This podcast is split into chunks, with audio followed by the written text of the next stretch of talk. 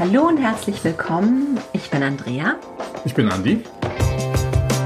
Und das ist Seite an Seite der Literaturpodcast. Wir sind Kollegen. Wir treffen uns immer gern nach der Arbeit, um über Bücher zu reden. Und da dachten wir, warum nicht eigentlich mal mit Mikro? Genau, genau das machen wir jetzt. Äh, wir ratschen hier über aktuelle Neuerscheinungen und das machen wir folgendermaßen. Wir sprechen über zwei Romane, die wir gemeinsam gelesen haben und geben dann zum Schluss noch äh, ganz kurz und knapp jeweils zwei zusätzliche Buchtipps für Bücher aus dem aktuellen Programm, die wir euch ganz besonders ans Herz legen wollen. Und die Romane für heute, die zur Diskussion anstehen, sind zuerst ähm, Dschungel von Friedemann Karik und Herkunft von Sascha Stanisic. Stanisic. Stanisic. Anfangen wollen wir aber mit dem etwas leichter auszusprechenden Friedemann, Friedemann Karik, der mit seinem Debütroman Dschungel ähm, dieses Jahr, wie gesagt, seinen ersten Roman geliefert hat. Davor war er eher bekannt, ich glaube, ist auch nach wie vor eher noch tätig als Journalist und dann für die Süddeutsche Zeitung, für die Zeit. Hat und er hat das Sachbuch geschrieben, Wie wir lieben was war der Untertitel vom Ende der Mono Monogamie? Ja, ich meine schon, ich meine ja. schon, genau. Also es ist vor zwei Jahren, glaube ich, erschienen und da ähm, ist er irgendwie, ich denke auch ein bisschen unfreiwillig zum Dr. Sommer in Fragen aus einer Beziehung geworden. Ähm, naja, etwas unverfänglicher ist er dann doch jetzt hier sein, ähm, sein neuer Roman Dschungel und Dschungel ist die, ja, ist ganz viele Geschichten auf einmal, die sich hier versammeln. Es ist zum einen die Geschichte einer Reise, es ist die Geschichte einer Suche und es ist die Geschichte einer Freundschaft. Ähm, das hängt natürlich alles zusammen. Es geht um einen Ich-Erzähler Mitte 20. Wir erfahren seinen Namen nicht. Das ist ganz wichtig, weil er in verschiedenen Blogs Julius genannt wird. Er heißt nicht Julius. Nein, er heißt nicht Julius. ähm, ähm, so sehr es sich vielleicht noch anbieten würde. Nein, aber sein, ähm, wir wissen eigentlich nur, sein, seine Freundin heißt Lea, sein Freund, den er sucht, der heißt Felix, aber unser Ich-Erzähler bleibt namenlos, was aber vielleicht wesentlich zur Charakterisierung dieser Figur beiträgt. Naja, die Ausgangssituation ist folgende. Wir haben einen Ich-Erzähler, der in einem Startup einen Job hat, der äh, in einer ja ganz ähm, erfolgreich laufenden Beziehung soweit ist, ähm, kommt gerade auf dem Rückweg von der Fortbildung, meine ich, ist er am Anfang des Romans und wird auf, am Flughafen abgefangen von der Mutter von besagten Felix, die sich Sorgen um ihren Sohn macht, denn der ist nach vier Wochen Rucksack-Rundreise in Kambodscha plötzlich verschwunden. Und man kann sich das vorstellen, wie es heute so läuft. Also der hat sich regelmäßig gemeldet, regelmäßig Bilder auf Instagram, auf allem, was es sonst noch gibt, gepostet. Naja, und auf einmal fällt jede Spur von ihm. So, und jetzt plötzlich wird dieser Erzähler von der Mutter mehr oder weniger, ähm, ja, fast schon gezwungen, kann man sagen. Also sie, sie erpresst ihn ja schon emotional, dass er da jetzt sich in den nächsten Flieger nach Kambodscha setzen soll und den Felix eben finden soll. Der ist nicht besonders begeistert von der Idee, aber natürlich fliegt er, weil, und das erfährt man dann so über Rückblenden, ähm, den Felix und ihn halt eine wirklich sehr innige, ich würde schon sagen, fast schon irgendwie so ein bisschen toxische Beziehung, also Freundschaft verbindet. Ja, also ich denke, äh, so oft wie dieses Schlagwort toxisch heute verwendet wird, in dem, in dem Fall ist es definitiv richtig. Warum diese Freundschaft toxisch, problematisch ähm, ist und was sich da dahinter verbirgt, weil man, es bleibt natürlich auch die Frage offen, naja, wieso sollte denn jetzt genau ausgerechnet der Ich-Erzähler, wieso sollte genau der den jetzt irgendwo in Kambodscha finden? Ähm, die Frage wird eben in diesem zweiten Handlungsstrang, der, die, in dem die Kapitel immer changieren, ähm, einmal zwischen der Suche, die in der Gegenwart stattfindet, und der Jugendzeit der beiden in den 90ern, meine ich, spielt die dann ungefähr, ja. ähm, spielt und da erfahren wir eben, naja, was verbindet die denn, beziehungsweise was trennt die denn gerade, aber was steckt denn da so dahinter, dass die so eine ganz besondere Beziehung zueinander haben. Und man hat halt einfach diesen Felix, das ist so ein richtiger, ja eigentlich so ein Draufgänger-Typ ähm, und eben diesen Erzähler, der eigentlich eher immer so ein Mitläufer ist und der aber wirklich irgendwo abhängig davon ist, dass ihn der Felix auch mitzieht, weil sonst wäre eigentlich nichts oder zumindest denkt er das.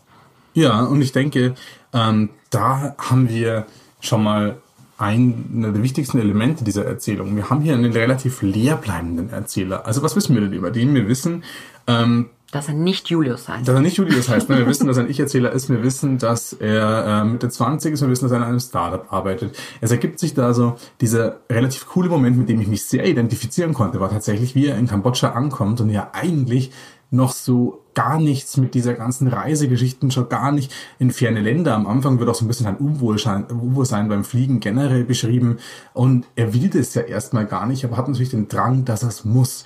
Und dann kommt er eben da in dieses, in, in diese Dschungellandschaft, kommt er unter diese ganzen Backpacker, in die Hostels, kommt er in fremdes Land und äh, fühlt sich da erstmal rundum unwohl. Also ich meine, der kommt ja in diesem Buch auch in alle möglichen ganz, ganz unangenehmen Situationen. Also er hat mit Drogendealern zu tun, wird von der Polizei verfolgt zwischendrin. Ähm, also der stößt ja da, äh, der stößt ja dann schon stark an seine Grenzen. Und ähm, also was ich da wirklich denken musste, war so ein bisschen auch diese ja, dieser stark an, an Homophabe ähnelnde Moment. Also, ich meine, wir kommen ganz bestimmt noch darauf, woran uns dieses Buch alles erinnert. Oh ja. Aber mit Walter Faber, also mit, da haben wir auch so eine Figur, die ein sehr technisches Weltbild hat, die äh, sehr gesettelt ist, die nicht unbedingt gemütlich ist, aber doch sehr abgeklärt, organisiert und, ähm, dann auch ja in so, in, in so in so eine Dschungelsituation kommt, gleich am Anfang von dem Roman. Und, und sowas haben wir in dem Roman eben auch. Und das finde ich eigentlich auch ganz großartig umgesetzt. Also wenn wir jetzt mal über dieses erste Thema noch reden, über dieses Reisethema, dann ähm, finde ich, charakterisiert der Roman das Thema Reisen in seiner heutigen Relevanz, in seiner kompletten Ambivalenz. Also wir kriegen jetzt hier keine Geschichte, ja, das hört sich jetzt vielleicht ein bisschen hochtrabend an. Ich mag aber, das, wenn du so sprichst. Ja, aber das Schöne, das Schöne, das Schöne ist tatsächlich hier, ähm, es ist jetzt ein Roman von einem relativ jungen Autor über junge Protagonisten, die jetzt in der Welt unterwegs sind. Aber wir bekommen hier stark zum einen eine Kritik an dem Massentourismus, der hier in dem Fall, in dem Roman in Kambodscha gerade am Aufkommen ist, also noch nicht so stark, wie es in, in Thailand zum Beispiel ist. Ähm, aber wo eben gerade diese Auswirkungen schon sehr stark zum Spüren sind. Auf der anderen Seite, und da haben wir dann auch so ein bisschen diese Brücke zu dem Freundschaftsthema, steht hier sehr stark das Thema Identität im Vordergrund. Also wir kriegen zum einen, also aufs Thema Reisen bezogen, schon die Frage, naja, also heute, wie kommt es denn, dass so viele jetzt zum Beispiel nach dem Abi nach Neuseeland reisen, nach Australien reisen? Warum machen gerade Studenten Südostasien Rundreisen? Also was suchen die denn da? Und die These ist, naja, also irgendwo wird schon da ähm, eine Individualität ausgefochten, die aber im Widerspruch steht zu, äh, zu Massentourismus meets Influencertum. Ja, man hat halt einfach dieses, dieses klassische, worüber man sich auch mittlerweile klar sein muss. Man hat diese Backpacker, die von überall kommen, um sich quasi selbst zu finden und letztendlich im Hostel rumsitzen und da mal an den Strand äh, schlurfen, um da irgendwelche Fotos für Instagram zu machen und sich da zu inszenieren. Aber an sich nicht wissen, was sie mit sich anfangen sollen. Genauso wenig, wie sie es daheim gewusst haben. Genau. Und das in Verbindung in der, äh, mit, dieser, mit dieser Suche, also mit dieser Unfreiwilligkeit, die hinter der Reise dahinter steckt, finde ich, entwickelt sich schon mal eine ziemlich außergewöhnliche Ebene in dem Blog, in dem Plot, die mich auf jeden Fall angesteckt hat. Und die zweite, die zweite wichtige Ebene ist wirklich diese Freundschaftsthematik, also diese Jugendgeschichte der beiden, ähm, die man jetzt, glaube ich, schwierig, schwer nacherzählen kann, ohne zu spoilern, aber die verbindet schon eine sehr problematische Freundschaft. Also wir haben ja keine, nicht die Geschichte einer linearen, glücklichen Freundschaft. Ähm, wir haben hier wirklich eine stark, ähm, eine starke Beziehung, die jetzt, es ist die Frage, ob die jetzt so einseitig zugeschrieben werden kann, dass der Erzähler unter der leidet, weil, also ich finde, es wird ja, es wird ja schon oft darauf hingewiesen, dass er da, naja, sich auch nicht wirklich dagegen wehrt, gegen diese nee, schädlichen er beugt Einflüsse. sich auf jeden Fall, aber der, der Felix braucht auch jemanden, den er, den er vielleicht beugen kann oder bei dem er schauen kann, immer wie weit er gehen kann. Ja. Und ich wollte jetzt sagen, der Julius. Wir wissen nicht, wie er heißt. Ähm, der, der ist da aber auch irgendwie ein ganz, ähm, wie soll ich sagen, der, der lässt das auch mit sich machen. Der, der, es gibt ja eigentlich kaum eine Szene, wo er sich dagegen stellt. Nee, definitiv. Und ich glaube, also in der Konstruktion legt es auch die Erzählweise darauf an, immer wieder zu zeigen, wo denn so die Situationen sind, ähm, wo das mit der Identifikation aufhört. Also es gibt da auch, ähm, es gibt da auch Szenen, auch gerade wenn die betrunken sind, auch die beiden, wo man sich dann schon manchmal denkt, naja, also ich persönlich, wahrscheinlich die, anderen meisten, die meisten anderen Leser auch, an der Stelle des Erzählers wären wir schon lang mal abgehauen, hätten ja. wir schon lang mal einen Schlussstrich äh, gezogen. Und das finde ich problematisiert das Buch. Also ich habe das Buch hier wirklich als Reiseroman gelesen, als Freundschaftsroman gelesen. Ähm, ich habe da relativ viele zutreffende Generationenbeschreibungen drin gefunden. Und ich finde, man hat es hier wirklich mit guter, niveauvoller literarischer Unterhaltung zu tun. Und man muss sagen, dass äh, Kardec hier ein wirklich toller Erzähler ist. Also der hat sein Handwerk drauf, er ist ein guter Storyteller. Ähm, vielleicht hat man am Anfang noch ein bisschen gemerkt, dass sprachlich und gerade metaphorisch noch ein bisschen dick aufgetragen wird, aber das fängt sich dann auch wieder. Und ich denke, als Debüt ist es sehr, sehr vielversprechend und macht Lust auf mehr. Also mein äh, kleines Problem mit dem Buch war, ich finde es erzählerisch wirklich, wirklich verdammt gut und ja, es macht Lust auf mehr von dem Autor. Mein Problem war, dass es mich halt zu sehr an andere Titel erinnert hat. Also diese Freundschaft hat mich wahnsinnig an Dunkelgrün fast schwarz von Mareike Fallwickel erinnert, das wirklich sehr, sehr ähnlich lief. Ähm, und Dunkelgrün fast schwarz hatte mich lustigerweise an Der Dieb in der Nacht von Katharina Hartwell erinnert, woran mich das auch erinnert hat. Und natürlich verschwindet da auch jemand spurlos und der heißt auch noch Felix. Also Felix ist offenbar so der gängige Verschwinder. Mich hatte auf dem Blog ein Autor tatsächlich angeschrieben und gesagt, ähm, ich habe auch ein Buch geschrieben, in dem Felix verschwindet. Aber ich weiß nicht, aber findest du nicht, dass da der Name Felix natürlich zum, auf der einen Seite ein ganz unverfänglicher Männervorname ist nee, und auch gleichzeitig halt auch noch diese Ironie mit der Namensbedeutung, mit, mit Glück der oder der Glückliche, sich nicht da eigentlich auch ein ganz netter Effekt nee, Ich fand halt irgendwie so sonderbar, dass das halt so eine Geschichte war, die mich auch so daran erinnert hat und dann dann hieß der auch noch so. Aber gut, Friedemann Karik hatte mir dann lustigerweise sogar geschrieben, weil ich das ja auch auf dem Blog geschrieben habe und er hat gesagt, ähm, die beiden Bücher hat er tatsächlich nicht gelesen, aber das dritte Buch, an was mich das sehr erinnert hat, natürlich schon, nämlich The Beach von Alex Garland. Und das lässt sich auch nicht leugnen. Also wie gesagt, ich fand es wirklich erzählerisch gut gemacht und das habe ich auch im Blog gesagt. Bitte das nächste Mal mit mehr eigenen Ideen. ja, und ich denke, darauf lässt der Roman auf jeden Fall hoffen. Also wirklich, ähm, ich denke, unterm Strich können wir da beide eine Empfehlungen, Empfehlung aussprechen. Ich glaube, ja. meine vielleicht noch ein bisschen euphorischer als deine. Aber äh, ich denke, Friedemann Karik, Dschungel, gerade im, im, April erschienen bei Ullstein. Den kann man sich merken. Definitiv lesenswert. Ja. Ja. Kommen wir zum zweiten Buch. Zum zweiten Buch.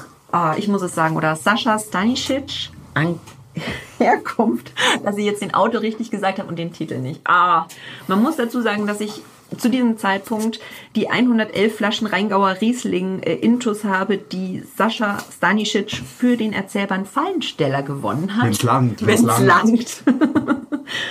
Jetzt aber sein Buch äh, Herkunft. Es ist eigentlich keine Autobiografie, aber fast sowas in der Art. Seine Großmutter wird dement und er beschließt, dass irgendjemand die Geschichten seiner Familie aufschreiben muss, dass er sie erzählen muss, dass sie nicht verloren gehen. Und das versucht er in diesem Buch. Aber er macht das auf eine ganz ähm, kreative und verspielte Art und Weise. Also er erzählt nicht linear, er springt vor und zurück, er widerspricht sich, er erzählt von seinen Urgroßeltern, seinen Großeltern, seinen Eltern, seiner Mutter, die dann mit ihm letztendlich nach Deutschland fliehen muss, als der Krieg in Jugoslawien ausbricht und über seine Ankunft in Deutschland.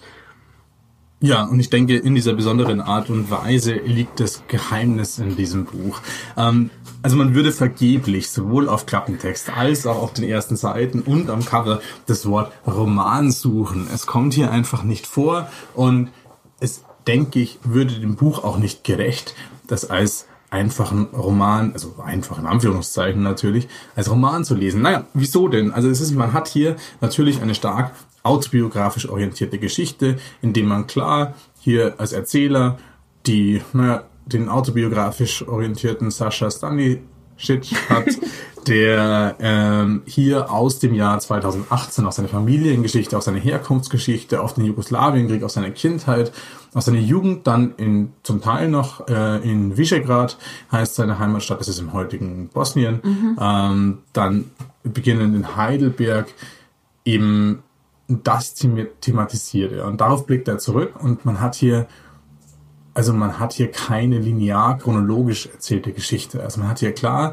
ähm, an Assoziationen gebunden, auch an Abschweifungen gebunden und eine Geschichte, die es sich zur Aufgabe macht, das Thema Herkunft facettenreich zu erörtern. Und ich möchte nur eine Stelle gerade vorlesen, einfach weil ich denke, weil sie so ähm, programmatisch für dieses Buch ist. Aber ich begann mich mit meiner Herkunft zu beschäftigen, gab es aber lange nicht zu. Es erschien mir rückständig, geradezu destruktiv über meine, über unsere Herkunft zu sprechen, in einer Zeit, in der Abstammung und Geburtsort wieder als Unterscheidungsmerkmale dienen, Grenzen neu befestigt wurden und sogenannte nationale Interessen auftauchten, aus dem trockengelegten Sumpf der Kleinstaaterei, in einer Zeit, als Ausgrenzung programmatisch und wieder wählbar wurde. Wir haben hier einen ganz klar politischen, ein ganz klar politisches Werk vorliegen, ähm, das macht die Augen nicht zu vor problematischen, vor ganz schlimmen Tendenzen, die heute wieder stattfinden und die definitiv hier das Thema Herkunft und vor allem das Thema Heimat, da haben wir jetzt auch eine Debatte aktuell laufen, das Thema Heimat neu besetzen. Und hier erörtert er das und macht sich zur Aufgabe, naja, also der Ort, wo man herkommt, die eigene Herkunft ist eigentlich der primäre und wichtigste Zufall, der einen Menschen in seiner Biografie beeinflusst. Also es ist nicht steuerbar, wo man auf einmal auf die Welt kommt, auf einmal dasteht, aber es beeinflusst einen immer. Und ich glaube, es kommt auch im Roman drin vor, er sagt, naja, der größte Luxus ist im Prinzip eigentlich die Freiheit, sich seine Heimat auszusuchen, hinzugehen, wo man will. Der größte, naja, auf der anderen Seite die größte Last ist, irgendwo hingehen zu müssen und zwangsläufig was zu seiner Heimat zu machen. Und da haben wir dann doch so eine Wechselwirkung, so eine, ja, so eine Auffassung, die wirklich wichtig ist, darüber nachzudenken. Ich fand ja, darf ich meinen Lieblingssatz aus dem Buch vorlesen? Ich fand das so schön. Ähm, weil er ist ja eigentlich sehr in Jugoslawien sehr mit seiner Familie verbunden. Und ähm, er schreibt da mal, meine Familie lebt über die ganze Welt verstreut. Wir sind mit Jugoslawien auseinandergebrochen und haben uns nicht mehr zusammensetzen können. Ich glaube, das war mein Lieblingssatz, den fand ich so schön und so bezeichnend irgendwie, wie er halt versucht, irgendwie diese Familie, diese ganzen Erinnerungen wieder zusammenzustückeln und dabei eigentlich schon merkt, dass er, dass er sich selber teilweise an Sachen, die ihm selbst passiert sind, nicht mehr erinnern kann, richtig. Und das ist absolut großartig, weil man muss sich das vorstellen, also vor allem ich muss mir das vorstellen als äh, Mitte der 90er geborener, äh, geborener Mensch, dass ähm, Jugoslawien jetzt nicht mehr zu meinem mentalen Globus zählt. Also für mich sind die heutigen Staaten natürlich eine Vorstellung, also einfach weil ich so aufgewachsen bin als Jugoslawien. Und hier haben wir ja noch genau das, wie er sagt, dass durch diesen Jugoslawienkrieg, vor dem die geflohen sind, die ja nicht nur ihren Heimatort verlassen haben, sondern dass der in gewisser Weise auch auseinandergefallen ist. Und da haben wir eine deutliche Parallele zu dem, was heute auch im Nahen Osten zum Beispiel stattfindet, wo sich ja, wo sich ja auch ähm, durch Bürgerkrieg, durch Bürgerkriegszustände, durch Verfolgung ja auch ein ganz, ganz äh, disruptives Feld ergibt. Also man hat ja wirklich schon ein bisschen eine Parallele aufgebaut, die man, wo man sich aber immer wieder in Erinnerung äh, rufen muss. Der Jugoslawienkrieg war Anfang von den 90ern. Also wir reden jetzt nicht über den Zweiten Weltkrieg. Also wir reden jetzt eigentlich schon davon, dass ich da als Kind in Urlaub hingefahren bin.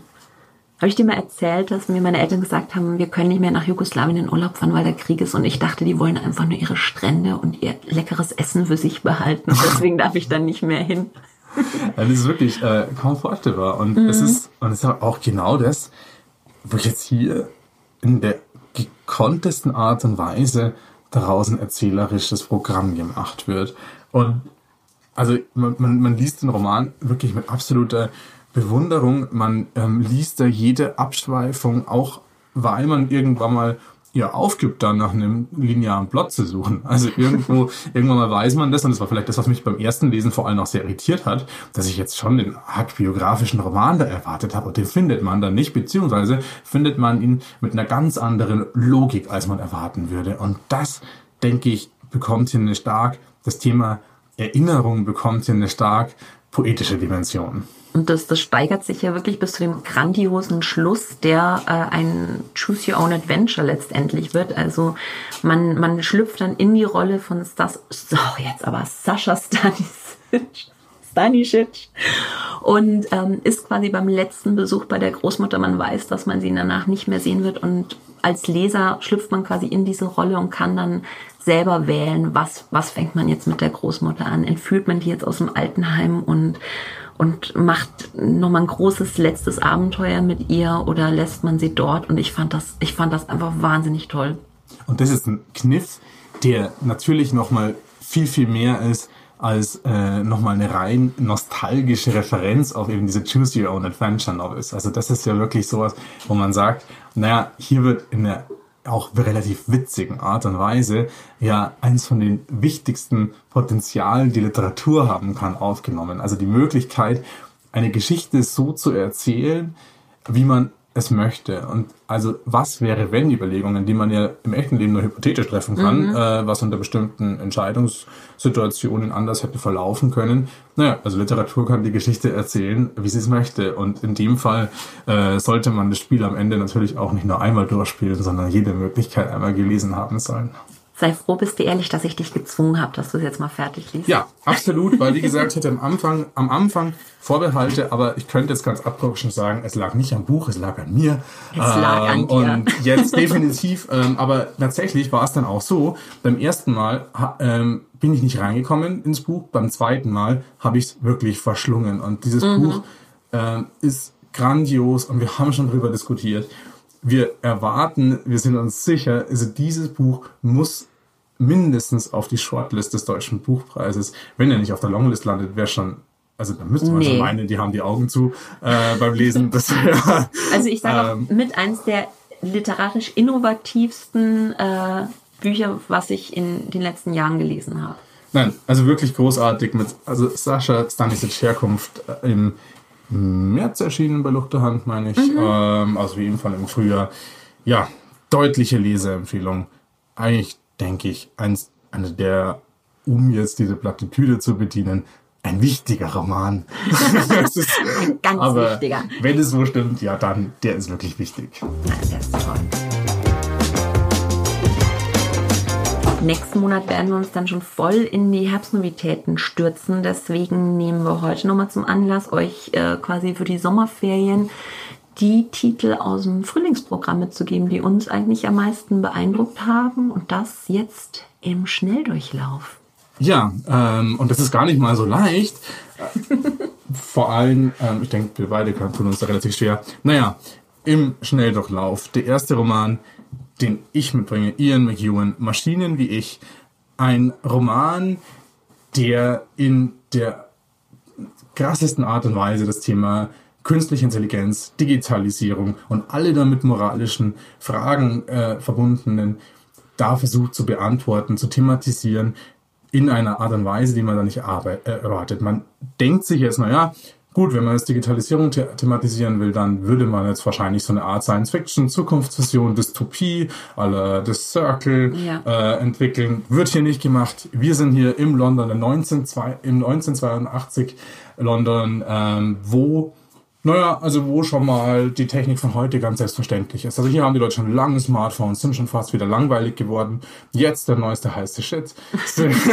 hey, wir haben die, geschrieben, äh, dass der Podcast clean ist. Also. Sind, die, äh, sind die Androiden, also sind menschenähnliche Maschinen, die Adams und die Eves, die in ganz limitierter Auflage hergestellt werden. Und unser Ich-Erzähler Charlie kauft sich einen solchen Adam, der dann bei ihm einzieht und einmal Privatleben sein Privatleben einerseits, aber wahrscheinlich auch mit seinen Kumpanen das öffentliche Leben andererseits komplett durcheinander wirbelt. Also wir bekommen hier eigentlich ein ganz humorvolles Kammerspiel serviert. Wir bekommen Charlie mit zusammen mit seiner Nachbarin und Freundin Miranda und zusätzlich noch diesen Androiden, der sich in diese Dreiecksbeziehung einmischt.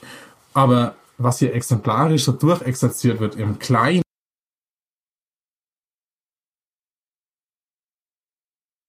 anhand von ganz verschiedenen Möglichkeiten, die sich McEwan damit bieten, das Ganze in der Vergangenheit zu situieren, bekommen wir hier nochmal einen Diskurs aufgeworfen, der so relevant ist, wie man sich nur vorstellen kann.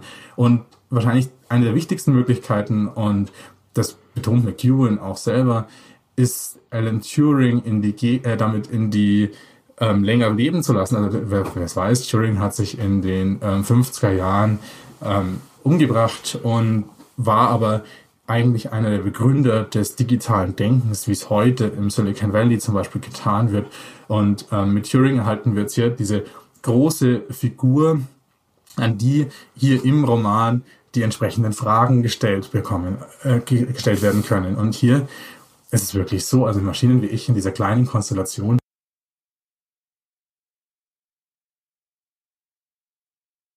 noch nachhaltig beschäftigt.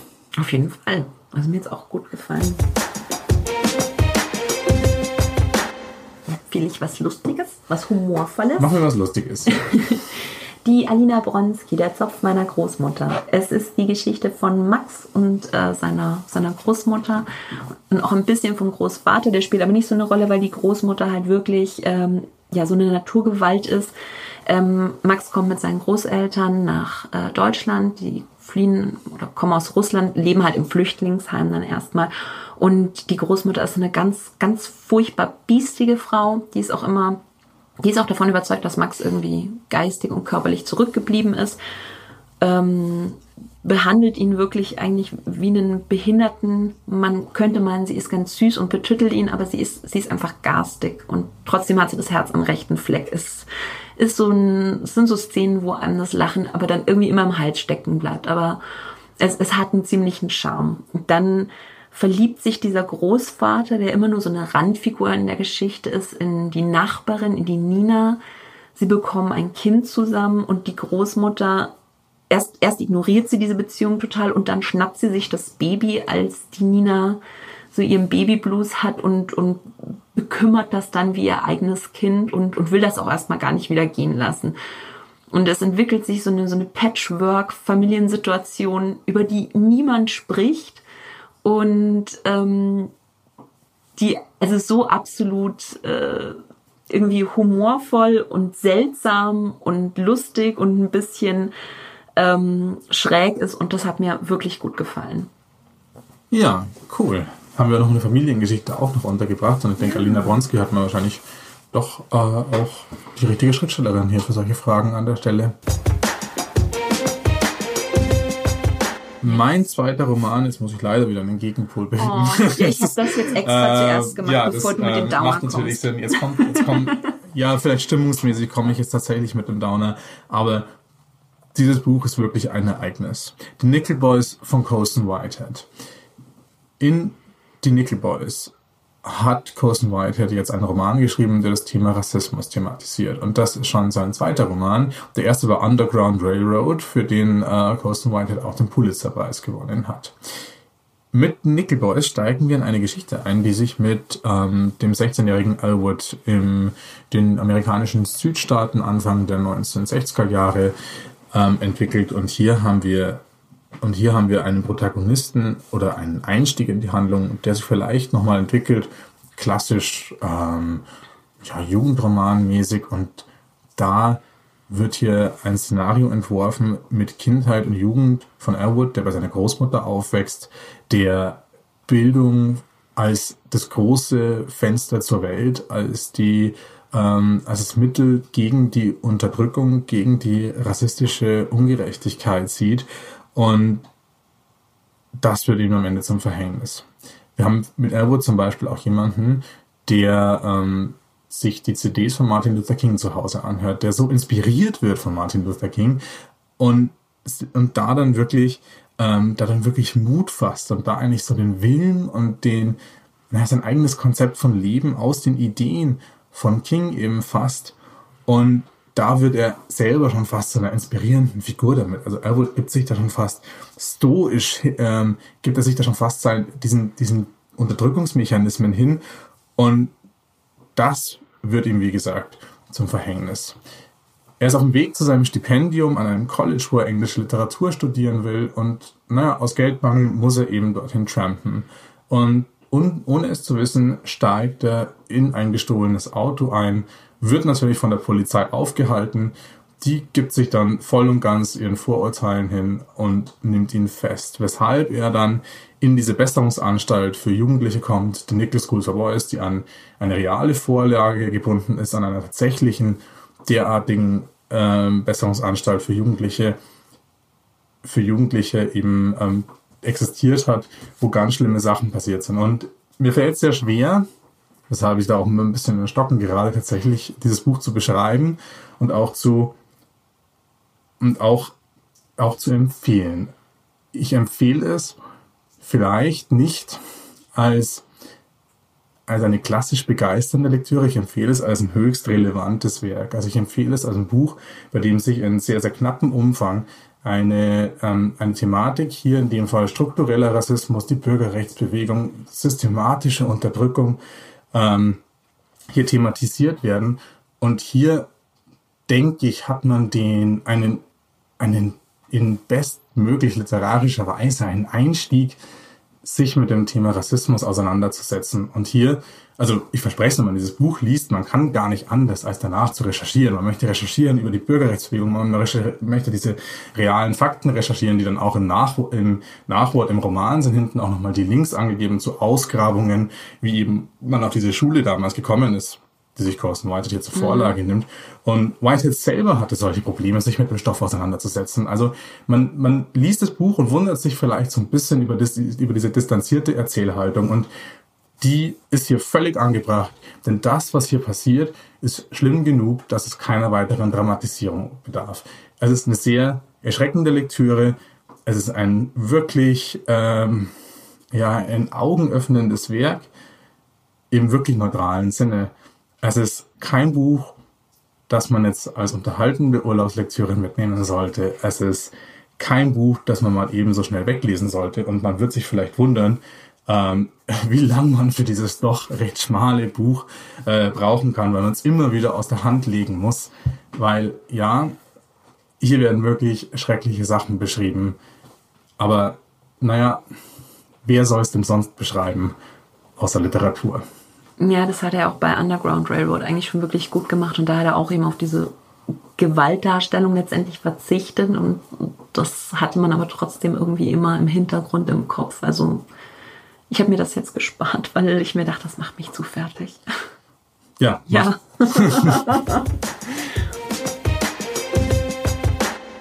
Dann noch mein letztes Buch. Eine Autorin, bei der es mich gewundert hat, dass ich sie doch mal empfehle. Elena Ferrante, Frau im Dunkeln. Elena Ferrante ist mir immer so ein bisschen suspekt gewesen, wegen diesen ganzen Gerüchten mit der Schreiberwerkstatt und wer ist die überhaupt. Und Frau im Dunkeln ist aber eine wahnsinnig, wahnsinnig gute Geschichte über eine nicht mehr ganz so junge Frau. Ihre Kinder sind ähm, gerade volljährig geworden und ausgezogen zu ihrem Ex-Mann nach Kanada. Sie ist Literaturprofessorin an der Uni, es sind gerade Semesterferien und sie packt ihre Sachen und genießt diese neue Freiheit und fährt ans Meer, mietet sich da eine Ferienwohnung, legt sich an den Strand und ähm, beobachtet dann aber jeden Tag so eine neapolitanische Großfamilie und ganz besonders eine junge Mutter und ihre Tochter. Und, und sie wird wirklich obsessiv in diesem Verhalten, die, diese beiden zu beobachten. Sie überlegt die ganze Zeit, ist das jetzt wirklich so eine ganz innige Liebe oder, oder spielt diese Mutter da nur was vor? Und als dann die Tochter verschwindet und, und Leda die ähm, wieder zurückbringt, kommen die beiden Frauen ins Gespräch und stellen fest, dass sie beide an recht ähnlichen Punkten im Leben sind und waren. Ähm, die Nina, sehr jung, stellt sich die Frage, soll sie noch was für sich machen, nochmal in die Schule gehen, eine Ausbildung machen oder soll sie das zweite Kind bekommen und sich dieser Mutterrolle voll und ganz verschreiben? Und die Leda, die an diesem Punkt eben vor vielen Jahren schon war und einen sehr radikalen Weg gewählt hat. Und dadurch kommt es zu einer ganz interessanten ähm, Spannung zwischen den beiden Frauen. Und das habe ich wirklich weggelesen wie nichts und muss ich meinen Hut ziehen vor der Autorin, hätte ich nicht von ihr erwartet. Und das ist so ein Buch, wo ich immer wieder sagen muss, never, never judge a book by its cover. Genau. Uh, wir haben schon drüber geredet. Man könnte, man könnte meinen, bei, ähm, bei Frau im Dunkeln, es handelt sich hier um einen absolut klischeemäßigen Adria-Urlaubsroman. Ähm, das Cover ist entsprechend so gestaltet, man bekommt hier so eine richtig idyllische Strandszenerie ähm, geliefert. die ja wahrscheinlich hier gar nicht so repräsentativ für das Buch ist. Nee, das Dunkle, was unter der Oberfläche lauert.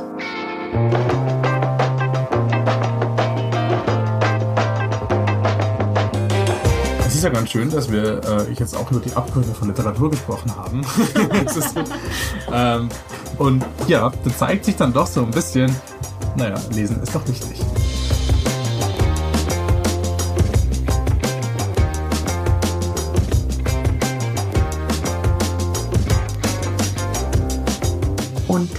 Jetzt unsere Bücher für diesen Monat. Nächsten Monat steigen wir dann voll ein in die Herbstmovies. Und es hat uns Spaß gemacht. Wir hoffen euch auch. Wir hören uns dann nächsten Monat wieder. Bis nächsten Monat. Ciao. Tschüss.